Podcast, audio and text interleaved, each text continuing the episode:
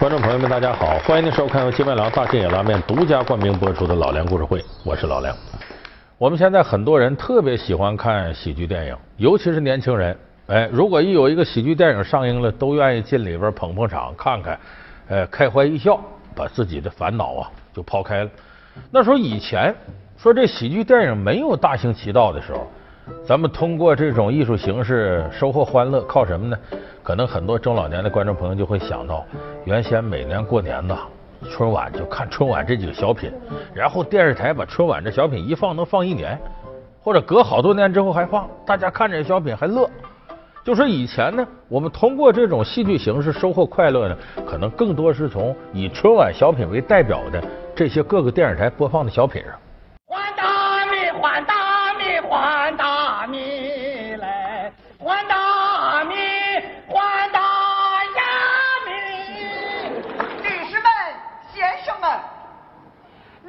来的是见他们。眼看像周润发，近看像刘德华，左看像王红，右看像郭达。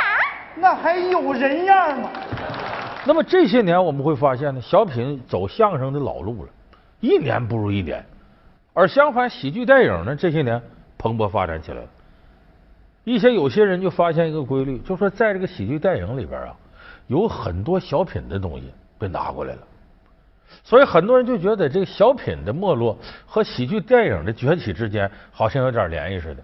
咱们今天就说说电影当中是怎么样娴熟的运用小品一些技法来搞笑的，来形成喜剧冲突的。为什么大导演的电影里会出现小品段落？他们究竟是电影演员还是演小品的笑星？电影是怎么悄无声息植入小品，逗乐观众的？原本属于联欢晚会的节目，怎样将中国喜剧电影推向高潮？老梁故事会为您讲述胶片上的小品。整个喜剧电影啊，八竿打不着，天上地下。为什么？因为这两种艺术形式从外表来看呢，离得非常远。因为小品是怎么诞生的？本来小品不是搞笑的，咱很多人一提小品就把大伙逗乐了，不是。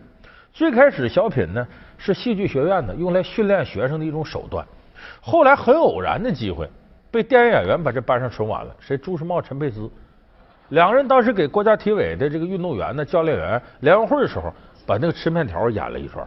完后来八四年春晚导演一看这个太可乐了，就用这个吧。